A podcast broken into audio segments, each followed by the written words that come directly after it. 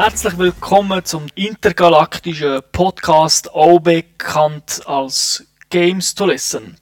Mein Name ist Thomas Vogt und heute habe ich einen ganz besonderen Gast bei mir. Bei ihm ist schon der Flash Gordon und der Buck Rogers in die Schule gegangen, haben von ihm gelernt. Und darum wird er heute ein sehr weltraumartiges Spiel erklären. Es ist nämlich niemand geringeres als der Thomas Seiler Akasäuli. Ja, Sally zusammen, danke für das lange Intro. Der Stefan Leuenberger wird sich in Kürze auch wieder zu uns gesinnen, aber er ist momentan krank. Gut, das ist schon gewesen. Gehen wir doch direkt in die Gamers Launch und schauen ein Spiel an. Making a difference.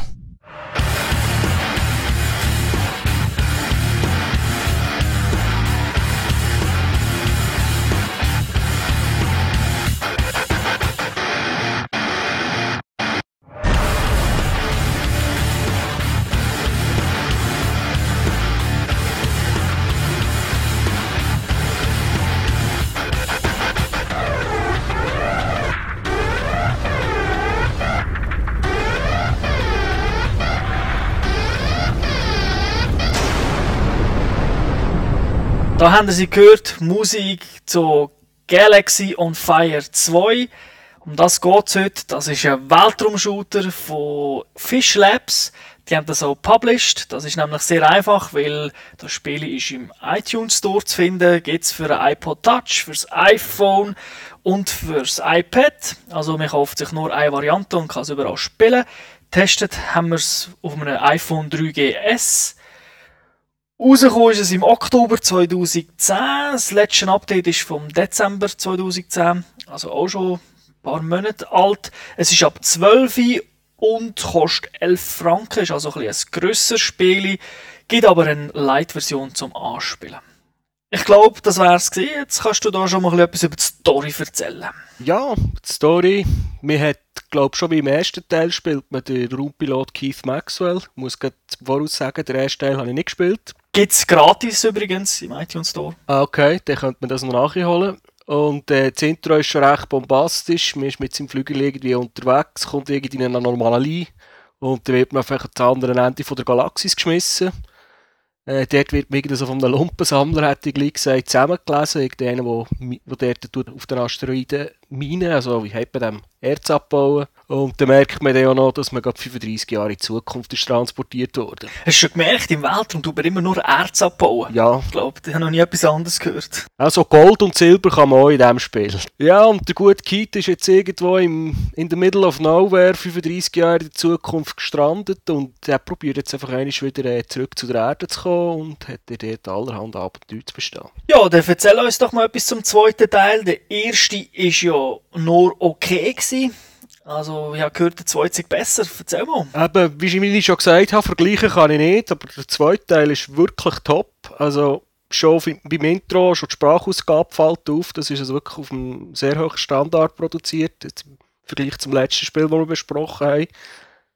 Und äh, man fühlt sich sofort daheim auf dieser Raumstation, Controls sind in Ordnung und ja, dann fängt man einfach eins mit den Leuten an Es kommt so ein bisschen Elite-Feeling auf, um zu schauen, wie das man jetzt äh, zurück zu der Erde findet. Okay, also das ist nicht nur, wie wir jetzt gesagt haben, Weltraumshooter am Anfang im Intro, sondern es ist auch noch ein bisschen, so ein Rollenspielelement, Handel, Wirtschaft. Ja, das ganze Spiel ist eigentlich, man kann es eigentlich als Open World und Open End Titel bezeichnen, wie Elite. Es hat einfach einen Hauptstorystrang, mit äh, das kann ich verraten, das sind böse Aliens, die Voids, die aus Wurmlöchern angreifen können das, kommt schon, das merkt man schon relativ früh, da tun wir nicht viel spoilern. Und entlang von denen gibt es schon eine Storyline, aber die Missionen kann man eigentlich machen, wenn das man will, oder gar nicht. Weil es hat so viel anderes Zeugs, was man machen kann. Wie du schon erwähnt hast, es gibt zum Beispiel ein Handelssystem. Also, ihr müsst euch vorstellen, es hat etwa 20 Sonnensysteme mit etwa 100 Planeten. Und die haben alle verschiedene technologische Niveaus. Und da kann man zum Beispiel am einen Ort billig Zeug einkaufen, am anderen Ort teuer verkaufen, dass man ein bisschen Geld verdient. Weil Geld braucht man natürlich für neue Raumschiffe zu kaufen, für die bestehenden Raumschiffe zu pimpen. die Raumschiffe sind auch sehr unterschiedlich. Es gibt zum Beispiel so Riesenmöcke mit Türmen dran, die man kann bewaffnen kann, die dafür denkt sind, dass man möglichst viele Sachen kann transportieren kann. Umgekehrt gibt es für die, die gerne Piraten spielen, gibt es natürlich auch die kleineren Raumschiffe, wo man einfach mit Waffen vollpackt und so einen komischen Fangstab, wo man alles kann einsammeln kann, was im Weltraum so als Trümmer rumfliegt. Okay, also der Traktorbeam oder so etwas. Ja, genau, so etwas in dieser Art. Also es gibt wirklich sehr, sehr, sehr viele Möglichkeiten, äh, Geld zu verdienen und äh, aufzuleveln und sich weiterentwickeln in dieser Welt. Ohne, dass man jetzt dieser Story sofort muss folgen muss. Was heisst das? Also bin ich die ganze Zeit äh, Menüs anschauen auf dem iPhone oder gibt es auch noch ein einen Action-Teil? Ja, der ganze Waffe habe ich ja schon angesprochen. Man kann natürlich verschiedene Missionen machen für verschiedene Fraktionen. Es gibt, glaube ich, vier Rassen in dieser Welt fünf mit den Aliens zusammen. Das sind simple Transportaufträge, bring die Person von A nach B. Wenn du das machst, wirst du sicher von Piraten angegriffen oder von irgendjemandem, der dich dann musst wehren In diesen Raumstationen hat es überall Bars, wo man rein kann. Dort hat es auch immer wieder Leute, die Missionen geben. Da, hat's so, da musst du vielleicht gerade den Müll abschießen, rund um, was sich angesammelt hat, rund um die Weltraumstation. Ich muss mir das 3D vorstellen, also aus der Cockpit-Perspektive. Das ist voll 3D, ja, ja. Also da sitzt man wirklich im Cockpit und hat im Prinzip die Arcade-Controls mit, mit einem Stick unten links zum Umfliegen und einem Knopf zum Schießen. Das tönt jetzt so Arcade-Sticks und iPhone tönt jetzt ein bisschen kritisch. Wie ist das? Es ist relativ langsam, durch das ist es eher kontrollierbar. Also man macht da nicht die superschnellen Bewegungen und die Raumschiffe sind ja relativ träge. Also bis man bis eins von davon drehen vergeht schon ein bisschen Zeit. Also man, hat, man, hat wirklich, man muss sich Zeit nehmen zum Steuern. Es ist nicht hektisch. Hat es zufälligerweise noch so Motion Control, Bewegungssensoren mäßig, weißt du das gerade? Könnte man spielen, aber ich habe es nie ausprobiert. Ist also gut genug mit dem virtuellen Pad? Das geht problemlos. Man kann das Autofire einschalten, von dem her gesehen ist das nicht so das Problem. Man hat dann auch noch eine Aussenansicht, die ist dann so ein bisschen mehr die Kinoperspektive, weil die Grafik ist, die Grafik ist wirklich sehr hübsch die Hintergrundsterne, die Sterne dort, das Raumschiff, ist alles wirklich, die Beleuchtung ist wirklich gut gemacht.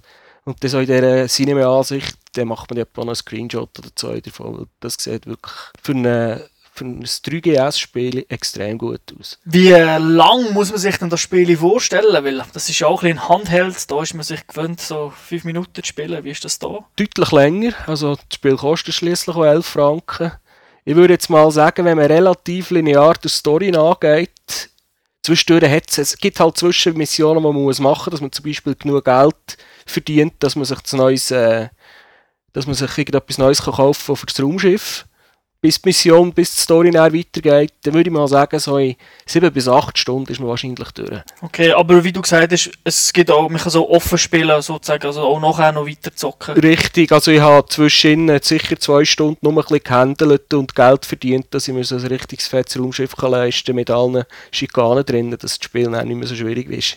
Also man kann sich Zeit nehmen, oder? Es erinnert mich wirklich an Elite oder eben Privateer. Also ich würde, also das Spielprinzip ist, würde ich sagen, zu 100% von, von Elite. Es hat halt einfach mehr Missionen. Das kennen vielleicht unsere Hörer nicht so. Das ist doch schon sehr alt. Gut, Privateer ist, wenn es Privateer ist, glaube ich, aus dem 93. Das war schon sehr ähnlich vom Konzept. Und ich kann mich noch erinnern, es hat noch so eine U-Boot-Simulation auf dem PC von, von Blue Byte. Schleichfahrt hat das geheißen. Da ist mal so eine Howdegen Mercenary gewesen. Es war einfach unter Wasser, gewesen, aber es hat sich auch sehr ähnlich gespielt. Ich würde, das ist jetzt ein Titel, den man immer wieder vornehmen kann. Dann machst du zwei, drei Missionen. Auch wenn man die Hauptstory schon lange durch hat. Weil äh, es, hat eben, es hat zum Beispiel etwa 170 Güter, die man kann entdecken kann oder Minen oder die auf Planeten verkauft werden.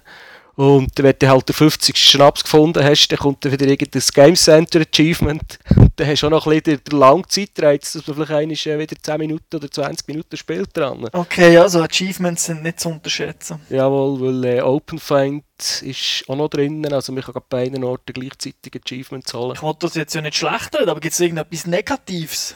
Bis jetzt haben nur Positives gehört. Ja, du hast es am Anfang schon erwähnt, die Steuerung kann schon ein bisschen Gefummel sein, wenn man jetzt grosse Finger hat oder wenn man nicht so genau drauf schaut, dass man am richtigen Ort umfährt, dann kann es einem schon rausbringen, vor allem wenn man es unterwegs im Zug oder so spielt. Ja, dann hast du ähm, dann hast schon zwei, drei Mal äh, das Leben verloren. als weiterer Negativpunkt, wenn wir schon etwas bemerken wollen, ist, man muss immer über äh, sogenannte Sternentor reisen. Und jetzt, jetzt haben wir 20 Sonnensysteme. Bei einer Mission muss man quer durch die Galaxie durch. Da kann es einfach vorkommen, dass man vom Planet losfliegt. Und dann musst du zuerst zu dem Planet, wo das Sternentor ist. Von dort musst du zum Sternentor. Vom Sternentor gehst du in die nächste Galaxis. Von dort gehst du in zum nächsten Planet mit dem nächsten Sternentor. Dann gehst du in die nächste Galaxis und so weiter. Dann hüpft man einfach mit dem Autopilot so vier, fünf, zehn Mal am Stück einfach nur umeinander.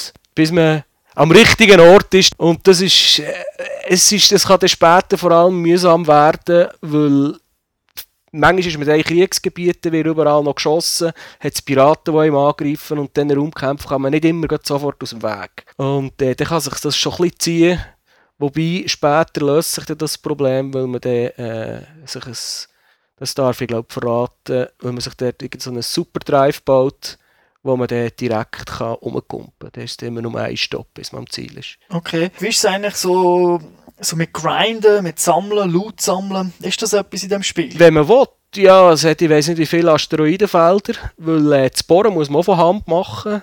Die, die sich vielleicht noch an Oil Imperium erinnern, man hat einfach so einen, Ring, also konzentrische Kreise und einen Bohrkopf, den man in der Mitte halten Dann kann man recht, dann kann man recht äh, teure Sachen gehen, gehen sammeln.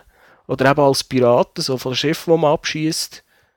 Und äh, für gewisse Sachen, jetzt wie zum Beispiel das, äh, das Hyper Super Drive, ich weiß auch den Namen nicht mehr, wie man ihn beschrieben hat, da muss man auch zuerst in quer durch die Galaxis noch verschiedene Sachen, Bauteile im Prinzip zusammensuchen, dass man es nachher bauen Okay. Ich als Experte würde sagen, das ist der Fluxkompensator. Ja. Und du hast gesagt, man kann jetzt länger spielen. Wie sieht es da aus mit, äh, mit Akkuverbrauch? Weil du hast gesagt, schöne Grafik, 3D. Ja, also mein 3GS ist so warm geworden, dass man hinten fast nicht mehr anlängen konnte. Also ich würde sagen, nach vier bis fünf Stunden hast du den Akku durchgelassen. Also wenn man es spielt, schaut man, dass man nächstens zu einer Steckdose kommt. okay, ja, was, was gibst du dem Spiel? Also ich nehme an, höhere Wertung, wenn du jetzt da so positiv drüber geredet hast. Ja, also ich muss sagen, es ist eines der besten Spiele auf dem iPhone die ich bis jetzt gespielt habe. Und äh, das ist 4,5 Punkte wert. Also die 11 Franken sehr gut angelegt. Würde ich sagen, ja. Und habe ich, mir, ich habe mir sagen, es sei eigentlich so das einzige iPhone-Game in dieser Art, was es überhaupt noch gäbe. Abgesehen vom Vorgänger. Da denke ich, sollten sich die Leute das mal holen. Holt euch die Light-Version, spielt nicht den ersten Teil, weil wie schon gesagt, ja gehört, das ist doch schlechter, also im Vergleich zum zweiten. Und ja, wenn es euch gefällt, holt es. Dann danke ich dir, dann verabschieden wir uns schon langsam wieder, weil wir haben einen weiten Weg bis Alpha Centauri und wir möchten ja rechtzeitig ankommen, dass wir noch den nächsten Podcast können vorbereiten können. Darum wünsche ich allen eine schöne Zeit. Jetzt wisst ihr auch, was ihr im Zoo könnt spielen. Bis dorthin. Ciao zusammen. Tschüss zusammen.